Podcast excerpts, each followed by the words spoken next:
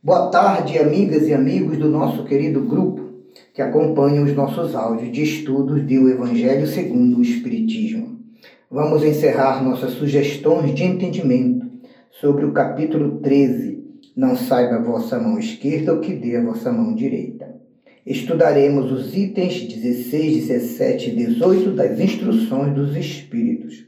A primeira mensagem é do Espírito João, que nos sugere que a mulher que não trabalhe fora possa consagrar algumas horas em produtos úteis ao próximo, ou que compre agasalhos para os que têm frio, que confeccione roupas quentes, que auxilie uma mãe a cobrir o filho que vai nascer. Assim, as crianças pobres poderão se aquecer, pois trabalhar em favor dos necessitados é trabalhar na vinha do Senhor já a mulher que trabalha fora, mas que também quer dar por amor do pouco que ainda possui, dê algumas horas de seu tempo, um tesouro que todos possuem. Produza algumas peças de roupas ou de artesanato, venda esses produtos e com a renda dessas, com o produto dessas vendas, poderá oferecer ao próximo que nada tem um bom auxílio financeiro. Já as mulheres religiosas podem trabalhar na sua obra cristã normalmente e o resto do tempo podem realizar algo em favor dos necessitados que estão lá fora, no mundo exterior. Não devem trabalhar apenas para enfeitar as suas capelas, nem só para chamar atenção para as suas, para as suas habilidades. Que trabalhem também para que o produto de suas obras se destine a socorrer os irmãos em sofrimento. Os pobres também são seus filhos bem-amados. Por isso, trabalhar para eles também será glorificar a Deus.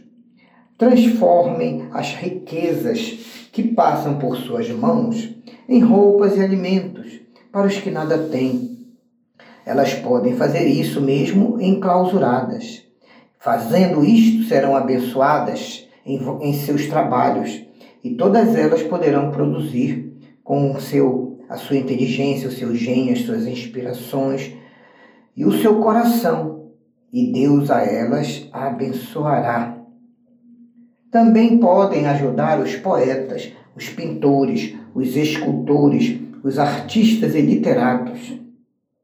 Que todos possam consagrar uma parte do, do produto de suas obras para socorrer os aflitos.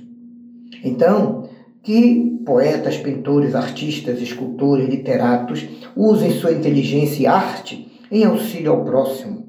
O sucesso deles será ainda maior e alguns sofrimentos previstos para suas vidas serão evitados. Todos podem ajudar, conclui o Espírito João, qualquer que seja a classe a que pertença, pois sempre há alguma coisa que se pode oferecer. Seja o que for que Deus nos tenha outorgado, uma parte disso nós podemos favorecer àqueles que carecem do mínimo necessário. Porque se nós estivéssemos no lugar deles, também gostaríamos que as outras pessoas dividissem conosco. Os nossos tesouros no céu ficarão acrescidos com o tesouro da nossa caridade aqui na terra, porque é lá no mundo espiritual que colheremos pelo cêntuplo o que houvermos semeado em benefícios neste mundo, disse Jesus. Agora a mensagem do item 17 é do Espírito Miguel, intitulada A Piedade. A piedade é a virtude que mais vos aproxima dos anjos. É irmã da caridade e vos conduz a Deus. Deixai que o vosso coração haja no bem para diminuir as misérias e sofrimentos dos vossos irmãos. Orações e donativos são um bálsamo para as suas feridas, mas a fé e a resignação que puderdes passar a esses irmãos irão proporcionar a eles momentos de serenidade e de conforto. Essas alegrias sentidas em fazer o bem, mesmo em meio às misérias e ao amargor, acabam preenchendo o vazio de amor que há em todos nós e nos envolvem com grande suavidade enchendo a nossa alma de júbilos. A piedade, quando é bem sentida, é o amor. E o amor é devotamento. O devotamento é o esquecimento de si mesmo em favor dos outros. E essa abnegação em favor dos infelizes é a virtude por excelência que Jesus sempre praticou, ensinando a amar com a sua doutrina santa e sublime. Quando a doutrina do Cristo for restabelecida na sua pureza primitiva, e todos os povos a praticarem, ela tornará feliz a terra, fazendo com que nela reine a harmonia, a paz, o amor e a caridade. Então, a piedade é o sentimento mais apropriado para diminuir o nosso orgulho e egoísmo. Ela predispõe a nossa alma à humildade, à beneficência e ao amor ao próximo. A piedade nos, comove tanto quando vemos os sofrimentos de nossos irmãos, que nasce dentro de nós então o desejo de estender as mãos para socorrê-los e nasce entre eles e nós uma simpatia verdadeira entre as almas. Portanto, não abafeis no coração as emoções celestes. Não sejamos egoístas, afastando-nos dos aflitos. Temamos ficar indiferentes quando podemos ser úteis. Nossa alma, assim, sentirá um constrangimento natural que porá em vibração todo o nosso ser para ajudar o irmão. Como Paulo escreveu na segunda carta aos Coríntios, o amor do Cristo nos constrange. Grande será a compensação, termina o mensageiro Miguel, quando deres coragem e esperança a um irmão infeliz que se internece ao aperto de uma mão amiga e olha para vós docemente antes de orar a Deus em gratidão por lhe ter enviado um amparo consolador. Então, meus irmãos, a piedade é legítima irmã da caridade, que é a maior de todas as virtudes cristãs. Por fim, o item 18, mensagem de um espírito familiar intitulada Os Órfãos. Meus irmãos, Amai os órfãos.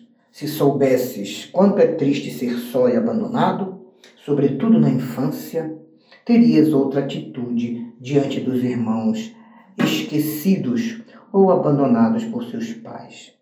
Deus permite que haja órfãos para exortar-nos a servir-lhes de paz. Como é divina a caridade de amparar uma pobre criancinha abandonada, evitando que ela sofra fome e frio, e orientando e dirigindo a sua alma para que não se desvie para os vícios e para as paixões inferiores. Muito agrada a Deus quem estende a mão a uma criança abandonada, porque compreende e pratica a sua maior lei, que é a lei de amor. Lembrai que muitas vezes uma criança que socorreis pode vos ter sido alguém muito amado em outra reencarnação anterior. Assim, Todo sofredor é vosso irmão e tem direito à vossa caridade. Não a esta caridade que magoa o coração, ou a uma esmola que possa queimar as mãos de quem recebe. Pois assim seriam bem, bem amargos os nossos óbolos. Mas ajudemos então com discrição e ternura. Juntemos ao benefício que fizermos às crianças órfãs mais precioso de todos, o de uma boa palavra, de uma carícia, de um sorriso amigo, evitando esse ar de superioridade e considerando que fazendo bem às criancinhas órfãs, estamos muito mais trabalhando por nós e pelos nossos irmãos da cristandade. Graças a Deus, são esses os textos que tínhamos para o estudo desta noite.